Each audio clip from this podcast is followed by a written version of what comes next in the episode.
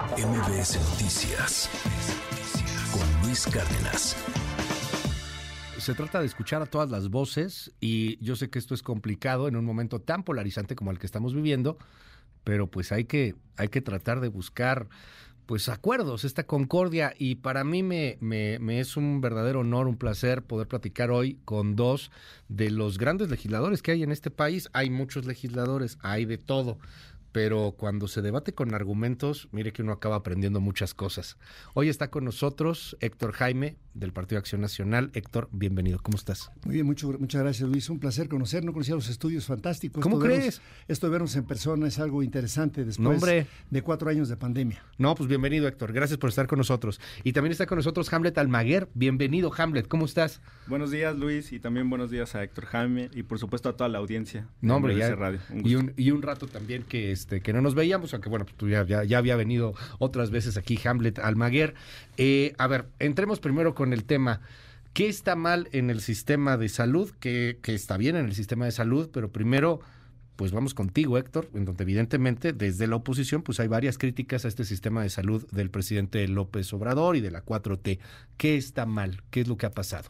Mira, quizás lo primero es este, esta insistencia ultranza uh -huh. De hacer un monopolio de Estado. El Sistema Nacional de Salud, dice la Ley General de Salud, que está conformado por el sector público, es decir, el Seguro Social, el IMSS, el ISTE, IMSS Oportunidades, el sistema de salud privado, por personas físicas y morales, y por último, el sistema de asistencia social. Y este presidente todo lo ha hecho para hacer como si no existiera. Le cerró la puerta, así como le cerró la puerta a un personaje famoso de México, le ha cerrado la puerta al sector privado.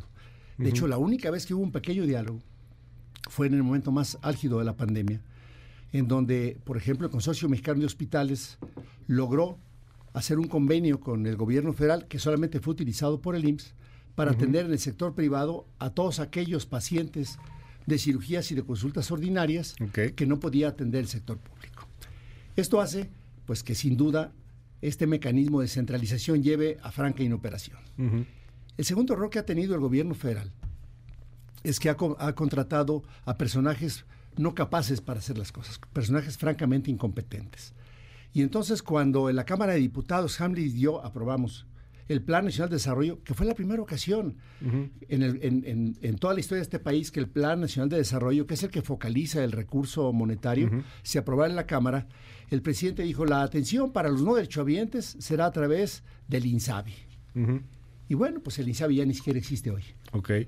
Entonces, este mecanismo, pero el titular del INSABI hoy es otra vez el subsecretario de integración del sector, sí, sí, cuando sí. no ha integrado nada. Okay. Y, y, el que estaba como director general es el nuevo titular uh -huh. de este nuevo organismo público descentralizado, el primero okay. en la historia del país, creado por un decreto gubernativo.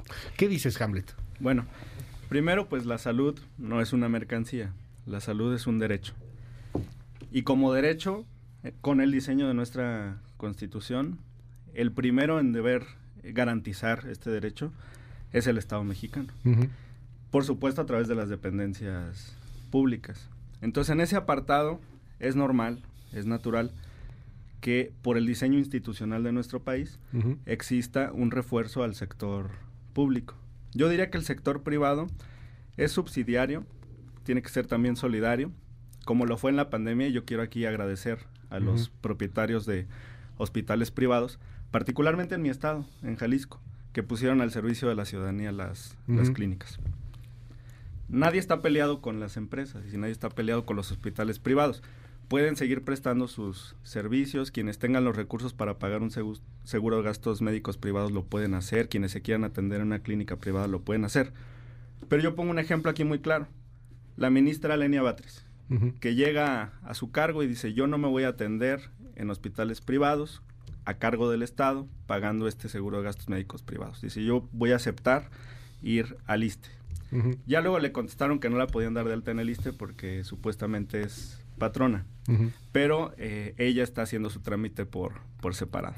Bien, ese es el diseño de nuestro país, ese es el diseño de nuestro Estado. Entonces, que al diputado Héctor Jaime le sorprenda que el sector público tenga una preponderancia, pues significa que no está comprendiendo el diseño institucional de nuestro país que está plasmado en la Constitución. Das un punto ahí que me llama la atención. ¿Está o no está peleado desde tu perspectiva, Héctor, el Estado hoy día, este gobierno, con el sector privado, con los, con los hospitales privados?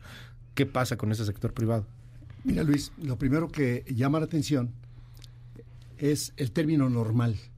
O sea, lo que no es normal es que no se entienda que debe ser todo un sistema, no subsistemas.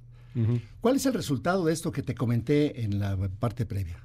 Bueno, pues que, México ha tenido resultados francamente catastróficos por este manejo criminal del sistema de salud que está teniendo el gobierno federal. Una esperanza de vida que disminuye 30 años, una cantidad de niños sin vacunas ordinarias, uno de cada cuatro niños no las tiene. Ayer publicó el INEGI otra vez la, carga de la enfermedad.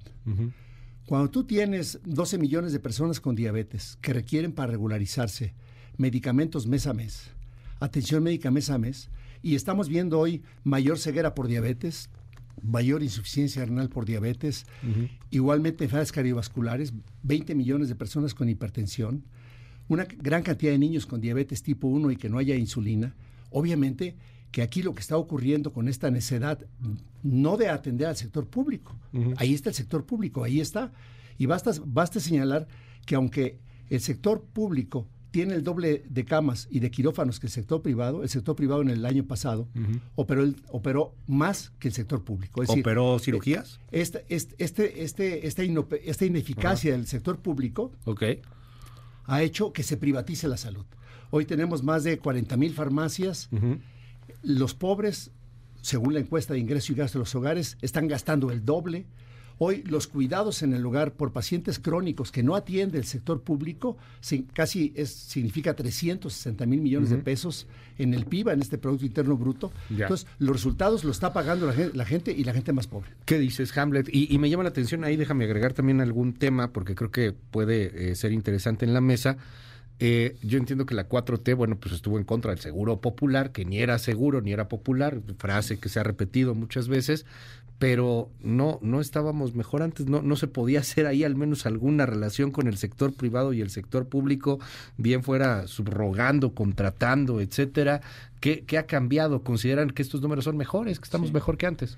Pues la, la derecha, el PRIAN, utilizó durante muchos años fines y propósitos loables para hacer negocios sucios, para administrar agua con sal a niños con cáncer, y hay exgobernadores del PRI que están en la cárcel y relacionados con estos temas, para construir elefantes blancos, porque edificaban clínicas y hospitales, pero eran cascarones, no tenían equipos. Es más, conseguían los equipos para la fotografía de la inauguración y luego los sacaban y los movían a otro hospital. El exsecretario de salud de mi estado, en el sexenio anterior, está en la cárcel y cuando tuvimos un sistema en el que cada entidad federativa podía disponer libremente de estos recursos, se prestó a eventos masivos de corrupción. Hay listas de cuántos exsecretarios de salud estatales están sujetos a proceso o en la cárcel por los malos manejos de los recursos. ¿Qué decide el presidente de la República y en qué lo acompañamos? En diseñar como federación, como Estado federal, sí, con estados libres y soberanos, pero que pueden celebrar acuerdos, pueden celebrar convenios, pueden conformar alianzas, poder tener un sistema nacional, que es el IMSS Bienestar, en donde se van a poder realizar compras consolidadas, que todos sabemos, nuestra audiencia lo sabe. En el momento que uno compra volumen, obviamente los costos bajan. Ese tipo de licitaciones, por ejemplo, de compras consolidadas, por cierto, lo tengo que decir, eh, se ha hecho en otras materias desde hace años. Y existen factores, existen sectores en los que podría avanzarse. Te pongo un ejemplo no solamente en medicinas, en materia de seguridad. Cada municipio anda comprando patrullas, muchas veces a sobreprecios.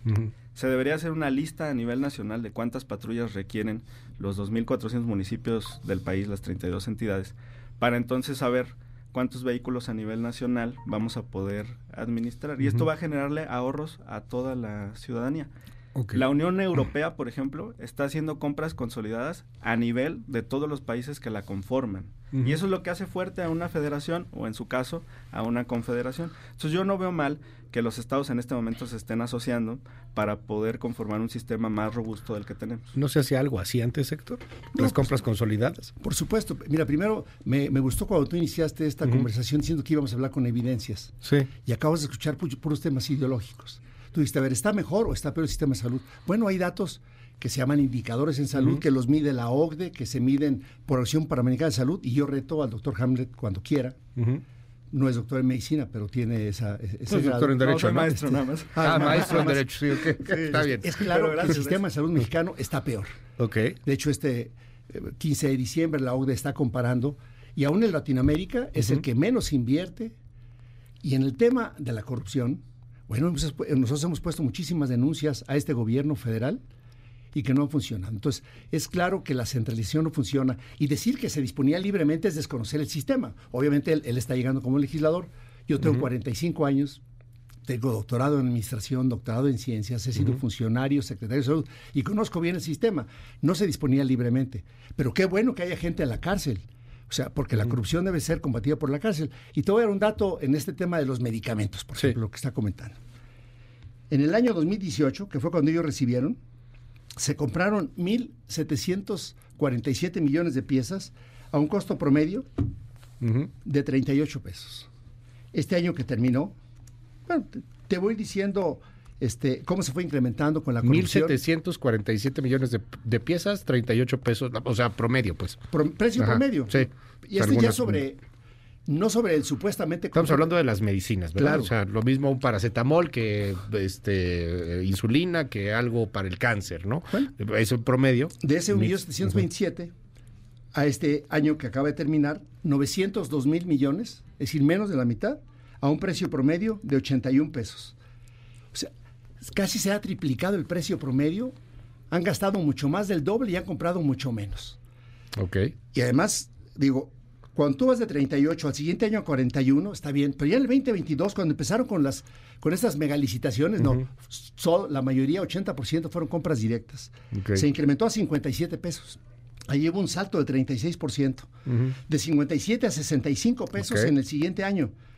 De 65 a 78 y de 78 a 81. Sí, el 80% de compras con corrupción, pues ya y también se está documentado que son con los amigos del presidente. Mira, en el caso de la diabetes mellitus con insulina, por ejemplo, una empresa que se dedica a la seguridad privada, SADCB, se le dieron contratos directos para vender insulina traída de Ucrania por más de 440 millones de pesos y estamos por presentar las denuncias. Entonces, ojalá, ojalá que el gobierno de Morena así como presume que se ha hecho lo demás, porque además, en el caso del, de Jalisco, quien lo metió a la cárcel fue el gobernador ciudadano, no fue la federación. Aclaremos el tema. ¿Qué dices, Hamlet? Eh, los gobernadores no meten a la cárcel a la gente. En este país hay división de poderes y son las fiscalías las que integran carpetas y los jueces los que sentencian. Y denuncias hubo por muchos actores del Estado de Jalisco. Pero apenas viene a hablar de eh, denuncias el diputado Héctor Jaime yo lamento que no conozca el sistema de impartición de justicia. Pero aquí hay una nota firmada por Juan Carlos Partida, del Estado de Jalisco, porque dice que no hubo manejo discrecional y libre de los recursos. Claro que lo hubo. El secretario de Salud de Jalisco, el pasado sexenio, Antonio Cruz Esmada, del PRIAN, fue sentenciado a nueve años de prisión, seis años de inhabilitación para ocupar cargos públicos y una multa de 5.8 millones de pesos, aunque fue acusado del desvío de recursos por 600 millones de pesos. Entonces, resulta que se robaban 600 millones, los metían a la cárcel nueve años y les ponían una multa de 5.8 millones. Pues claro que les resultó un gran negocio. Cruces fue vinculado a proceso desde 2019 cuando se le dictó arresto domiciliario. El exfuncionario tiene al menos tres carpetas de investigación y ya señala los manejos turbios, compra de equipos para hospitales, eh, también la infraestructura hospitalaria en el, en el Estado. Pues claro que los secretarios de salud se despachaban con la cuchara grande y es lo que no se quiere con este sistema que ya está con las compras consolidadas, que ya está conformándose una alianza a nivel nacional.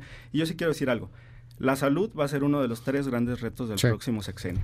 Y estoy seguro que la doctora Sheinbaum ya está con estos diálogos por la transformación analizando cuáles son las opciones que va a presentar como propuestas a partir del mes de marzo. Oye, además de, nada más para, para abonar ahí un poco, este, que creo que también va a ser uno de los temas fundamentales en la elección, seguridad, salud, uno de los principales, pero los datos que nos acaba de presentar Héctor Jaime avalas, no avalas, o sea, porque me llamó la atención, o sea, al final son 1.700 millones, ¿no? Redondeando, lo pagaban a 38 pesos promedio y cerraron, ¿qué? ¿En 80 pesos promedio? Sí, con, y, comprando la mitad. Y comprando la mitad, 900 millones aproximadamente, o sea... Pues que presente las denuncias, es lo que está comentando en la mesa. Si él tiene el análisis de costos, qué bueno que lo haga. En este país, pues la, la corrupción no se debe tolerar. Y si ese es un caso de corrupción, pues que se investigue y que se persiga eh, no por los gobernadores, sector Jaime, repito, son las fiscalías y los jueces. Ahora, el, punto de Hamlet pues también es muy interesante, ¿no? O sea, este tema de que pues había había mucha corrupción, aunque ciertamente pues hay hay pocos procesados y detenidos, el caso del secretario de tu estado, Hamlet, pero pues, a nivel federal no vemos otros. No, pero es que el problema era ese, que los secretarios de los estados disponían libremente de los recursos, ahí estaba el problema. Fíjate, la falsedad del dato, porque en realidad lo que quiere es acercar una lupa pensando que el secretario de salud maneja los recursos de salud del estado. Jalisco, Jalisco tiene el 70% de su presupuesto en salud lo ejerce el IMSS. Como el 17% lo ejerce el ISTE, los hospitales de la Marina y los hospitales de la sede que están en Jalisco. El Seguro Popular solamente proporcionaba sin contrato de la federación a través de una FASPE como el 17%. Y por último, la federación tenía un asiento. O sea, cuando llegó el, el actual secretario, él tiene un asiento en la Junta de Gobierno de cada institución. Entonces, del 100%, pues ahorita también en este 2024, de esos 960 mil millones de pesos que aprobamos en el presupuesto, solamente, solamente 240 mil millones de pesos son para el sistema de bienestar. Y de ese, solamente, quitando la nómina, solamente es el 17%. Entonces, es mentira de que se manejaba libremente. Primero estamos hablando de un ramo que se llama ramo 33, de otro ramo, pero eso la población no lo sabe. Lo que sí sabe la población es que se murió su familiar como mi cuñado por este manejo negligente. Lo que sí sabe la población está quedando más pobre porque faltan medicamentos. Eso sí lo sabe la población. Sí sabe la población que en este enero, ya en, el, en su último año de gobierno, la población llega a la consulta y dicen, no hay citas porque no se hicieron los contratos. Llame por teléfono porque el ISTE, etcétera. Y lo, hemos visto lo que pasa con mantenimientos, desde lo que ocurre con elevadores en el sur de México a lo que ocurre con todos los equipos y mantenimiento cuando hay un subejercicio en, los fondos de recursos. Y, la, idea sería, bueno, me, sorprende que diga Hamlet eh, que, pongamos las denuncias, pues en el Congreso las tenemos. O sea, lo que te estoy comentando ha sido reportado por la Auditoría Superior de la Federación y no han permitido que esto lo discutamos porque tienen mayoría. O sea, es una dictadura sanitaria. Te voy a dar un solo dato. 800 mil hogares enlutados. Hoy. Por la pandemia y por... Por la pandemia y por la negligencia criminal de su manejo. Y ahorita podemos detallarla, pero... Es el millón de personas, ¿no? Del que habla Xochitl Galvez también en algún no, bueno, momento. están los tema administrativos, si no puedes comparar. ¿Cuántas veces tú crees que dieron una oportunidad en el Congreso de que eso se tratara en la Comisión de Salud o en el Pleno? O que fuera López Gatel a comparecer, o que fuera el secretario, nunca se trató. O sea, ocultando con total opacidad este, lo que él dice, división de poderes. Y sí entiendo de división de poderes, y sí entiendo eso porque yo hice mi doctorado en la Escuela de Derecho. Bueno, Hamlet. sí, primero una contradicción en los argumentos del diputado Héctor Jaime. Porque ahora resulta que los estados tienen pocos recursos, cuando lo que dijeron en las comisiones eh, al votar este dictamen de IMSS Bienestar es que había muchísimos recursos en las entidades y que se estaba despojando de ellos a los estados de la federación. Segundo, aquí sabemos que Jalisco representa un sistema regional que atiende a muchas de las entidades vecinas, no solamente a la población de mi estado, que somos 8.3 millones de habitantes. En realidad, más de 25 millones de mexicanos suelen visitar el Estado para tener acceso a los servicios de salud, porque así se diseñó con un sistema regional. Tercero, Héctor Jaime, tú sabes que nuestro amigo Emanuel Reyes, presidente de la Comisión de Salud, ha acompañado peticiones de todos los partidos para que servidores públicos, para que funcionarios que están en posiciones directivas en este país en la materia puedan asistir ante la comisión a rendir información. Así es que Eso es mientes, cierto, eso es cierto, mientes al decir no que. Morena, mientes al decir que O sea, Morena. Manuel ha Reyes, sí. eso es cierto, por pero eso. el resto Ajá. de Morena y de PT El dicen Congreso que no no. lo ha a hecho. ver, a ver. El Miente- resto dicen que no, no. no, a ver, tú O dijiste sea, él dice que que los sí, los diputados, demás tú dijiste que los diputados Ajá. de Morena, no, a ver, mientes al decir que los No, diputados de Morena no han llamado, no han llamado a que los Ha habido una servidores sesión. públicos ¿Han terminen, ido? Héctor Jaime, yo te dejé hablar. ¿Han ido? Está bien, ¿han yo te dejé hablar. Esa ya es otra cosa, Héctor Jaime. Aquí dijiste hace O sea, tres no han ido, minutos. no han ido. A ver, Héctor Jaime, estás cambiando el argumento. A ver, a- Emanuel hace Reyes tres ha minutos aceptado. Sí, es dijiste, hace tres minutos dijiste que los diputados de Morena no acompañábamos las peticiones para que el tema de salud se discutiera en el Congreso. Y el presidente de la Comisión de Salud, nuestro amigo en común, el diputado Emanuel Reyes Carmona, ha acompañado esas peticiones y ha convocado a mesas de trabajo a diversos servidores públicos, empezando por el ISTE. Así que no mientas, Héctor Jaime, no es una postura que se esté defendiendo y solapando desde el Congreso. ¿Y de por qué no han ido? Los diputados de Ah, Morena pues están porque- siendo responsables. Porque Manuel dice que sí, y eso es cierto. Yo Ahí debo está. reconocer que lo ha puesto. Entonces, pero el resto de compañeros de Morena y del PT y del Verde dicen que no. Bueno, pues nomás O sea, es el presidente de la Comisión de Salud, que tiene imagínate, la firma. imagínate Bueno, con una llamada, imagínate con una llamada A la megafarmacia. Oiga, necesito insulina. Ya la acabamos de escuchar en tu programa, la Sí, sí, se sí. pasó antes. No, pues no hay, pero ya me lo va a llegar, ya me lo le va a llegar. Bueno, pues el paciente puede fallecer y no llegar. Como de hecho ha ocurrido con más de dos mil niños que fallecieron. Entonces, no basta con que él solicite. Debe de ocurrir. Bueno. Yo reto a, ver, a- a- es- Vamos- a- vámonos con el tema, es que vámonos con el tema la de la contradicción. megafarmacia. Ah, la cerramos la contradicción no, y cerramos con la es megafarmacia. Nos está yendo como agua el tiempo, además. A ver, aquí es muy importante la contradicción y las mentiras. Vienen y dicen, los diputados de Morena no apoyan para que los responsables de las instituciones de salud vayan al Congreso, para que los temas de salud se discutan en el Congreso. Y aquí acaba de aceptar que el presidente de la Comisión de Salud sí acompaña esas peticiones. Yo he estado presente Pero que los en esas diputados de sesiones. Morena no. No, A ver, basta eso es otra de cosa. no La firma, voto de él. la firma del presidente de la comisión, y lo sabe Héctor Jaime, es suficiente No para invitar eso a un falso. servidor público a una mesa de trabajo No. ante la comisión. Claro que sí. O sea, Un tiene que haber presidente votación de comisión los puede otros convocar- diputados. Que, que nos diga otra fue cosa. Pero que diga que nos diga cuándo fue ver, el secretario ver, de salud. En no este país, ninguna de las dos ocasiones. en este país hay división de ¿Cuándo fue el poderes. director del ISTE? Nunca fue. No, Héctor Jaime, es que yo No, como pues no integrante fueron. de la bancada de Morena no puedo permitir que digas que los diputados de Morena están solapando Yo puedo actitudes cuando es demostrar- falso. yo puedo demostrar Cuando el diputado Manuel Reyes los ha convocado. Queda, del queda ahí Congreso. y, La megafarmacia. y para cerrar, megafarmacia. La Además megafarmacia. traes, traes Luis, unas yo que puedo aquí a demostrar través de la tele. Con las actas en el Congreso que nunca se han presentado. Puedo Bueno. demostrar con Ah, las bueno, actas en el que Congreso vayan o que no votaron vayan en contra. ahí hay un, digo, ahí, ahí está ese tema y, aquí A- está el, ver, el asunto que, que es fuerte, de que comparezcan, no comparezcan, que se presenten o no se presenten las denuncias. Sí. Aquí están las dos posturas. Eh, se nos está yendo el tiempo, entonces yo quisiera que nos fuéramos al tema megafarmacia. Vale. Hamlet empieza, A traes ver. además aquí unos Sí, claro. documentos ahí. Pues, la megafarmacia del bienestar láminas. es un gran centro de distribución que va a servir a la megalópolis, principalmente del Valle de México, una zona en la que pues residen más de 40 millones de habitantes y que además no es un sistema un sistema nuevo, se utiliza en otros aspectos de la vida cotidiana. ¿A qué tenemos que aspirar? A que pronto tengamos megafarmacias en otras regiones. Yo espero una megafarmacia en Guadalajara porque le presta servicio de salud eh, la zona metropolitana a estos 20 millones de habitantes.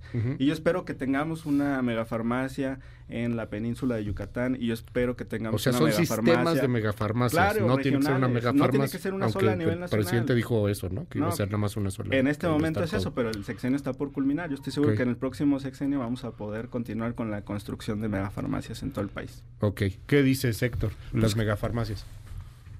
Mira, es, es- es simple el tema. Un tema de planeación. Te digo, hay una organización creada por decreto presidencial. Nunca se trató en el Congreso. Ujú. Esta gran idea nunca fue contemplada en el presupuesto de egresos ni del 2023 ni del 2024. Todo lo han planificado sobre la rodilla. A mí me gusta mucho el proyecto de Megafarmacia por una sola razón. Porque es la demostración tácita de que este gobierno tuvo el gran fracaso por su soberbia, por su falta de humanidad en el abasto de medicamentos. Y te voy a decir los seis esfuerzos previos. La primera gran reforma fue una reforma del presidente para que la oficina de Hacienda lo comprara. Fracasaron. Después el INSABI fracasó y se murió. Después la UNOPS junto con el INSABI fracasó y se murió. Después la función pública. Después regresó al IMSS. Otra vez a la Secretaría de Salud y ahora a Birmex. Una empresa que fue observada por la propia Secretaría de Función Pública, que fue incapaz de ganar una licitación Ya. con, con el Seguro Social. Yo lo que te puedo decir de su megafarmacia es que no hay un lugar del mundo donde esto funcione así. Que está en Huehuetoca porque había un almacenzote y el presidente fastidiado, pues él regañó al secretario de salud en varias ocasiones públicamente por no haber medicamentos. La gente sabe, digo, un CENDIS como este, porque no era farmacia, la ley prevé con claridad en el artículo 256 qué es botica, qué es farmacia y qué es droguería. Es un centro de distribución. Cuando tú haces un proyecto este, ¿no? de Al 3.400 final. millones de pesos, que no lo pones ni siquiera Eso costó. en el, en el presupuesto de egresos de un año y de otro, es otra ocurrencia más del presidente. A ver. Ahora, ¿qué- ¿Qué? yo, yo con, ver. con- ¿con qué culmino? Ajá. ¿Con qué culmino? Que la historia que te acabo de decir, Ya. Por más que diga Hamlet, si, pensando que ya esté pletórica, Ajá. si el presidente no pudo llegar cuando pasó lo de Otis y se atascó, este país, le aclaro a él, que tiene 189 mil comunidades de menos de 2.500 habitantes. Tiene 1.164 comunidades de más de do- 2.500 habitantes. Y bueno, además, que contrastado contra su propia institución, es claro que el IMSS tiene muchas mayores capacidades que Birmex para licitar. Ahorita mismo en la CONAMER están reglamentos para volver a regresar la opacidad. Es decir, que y va a ser como la estafa maestra. Bilmex, que no puede comprar ni adquirir, va a empezar a subrogar, como estaba ocurriendo, asignaciones directas, que han triplicado el costo de los medicamentos adquiridos Bueno, por este gobierno, vamos, a teniendo ver, la mitad. vamos ya casi Cierro. contra A ver, tiempo. otra vez. Eh, eh, tú traías ahí sí, también una foto sí. de Amazon, me llamó la primero, atención. primero los datos. ¿Cómo va a haber 189 mil eh, comunidades de 2.500 habitantes? Significaría que el país tiene más de 250 millones de habitantes. Haz los números, eh, por favor, antes de Checa presentarlo. Inegi en Google. A ver, ¿cómo va? Haz la multiplicación. Ustedes- 189 mil por 2.500, que lo haga la Auditorio, audiencia. en ver, Google comunidades Dice de Héctor México. Jaime que es una gran idea lo del presidente, claro que lo es. Y yo entiendo que la, la verdad no, no tengas eh, comprensión en cómo funciona el mundo actual. Pero mira, este es otro sistema similar al de las megafarmacias. El de Amazon. Claro. Pone aquí para todo el auditorio que nos está escuchando, que no lo, que no ve la tele necesariamente. Es la foto que presenta Hamlet, es la, el almacén de Amazon. Exacto. Y en el país hay diversos almacenes de Amazon como centros de distribución a partir de los cuales se envían productos. Tal vez por eh, un tema generacional, Héctor Jaime, estés acostumbrado a ir a pequeños establecimientos a comprar productos. Pero el mundo ya cambió. Y ahora, a través de estos megacentros de distribución, se puede prestar el servicio con mayor eficiencia. Por eso Amazon se está comiendo a, lo- a la competencia. Por eso Amazon se está comiendo incluso al súper. Y no se diga a los almacenes. Claro que el sistema funciona. Y te voy a decir algo más.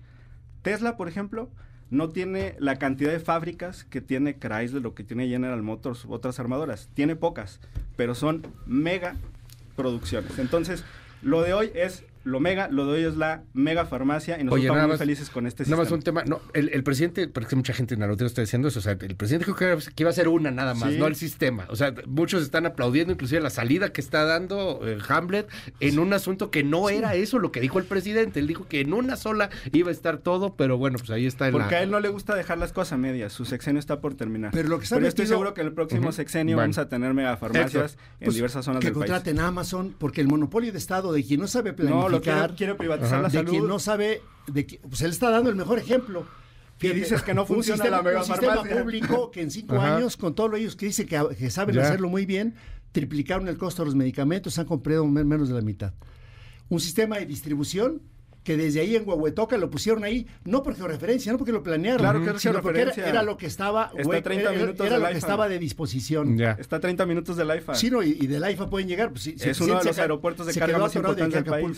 Sí, no- Mira, lo que sí queremos Ajá. nosotros es que realmente se tome a la persona, a la gente y a su padecimiento como el centro de nuestras acciones. Ya. Y sí me queda claro que la gente tiene derecho a que se haga un acceso efectivo a la salud con atención médica y con medicamentos. ¿Cerramos con algo, Hamlet? Sí, claro. La salud no es una mercancía, es un derecho. Y lo Cerramos vamos a con algo, yo no quiero que me digan que voy hacia un lado u otro, que hoy todo el mundo anda no, muy sensible. no, no ha aparecido, sí, no sí, ha aparecido. Hoy Ajá. hay muchos hogares que pueden manifestar claramente lo que están comprando de medicamentos, lo que fallecieron sus familiares y cuántos huérfanos tenemos en México por este manejo negligente absolutamente de la pandemia.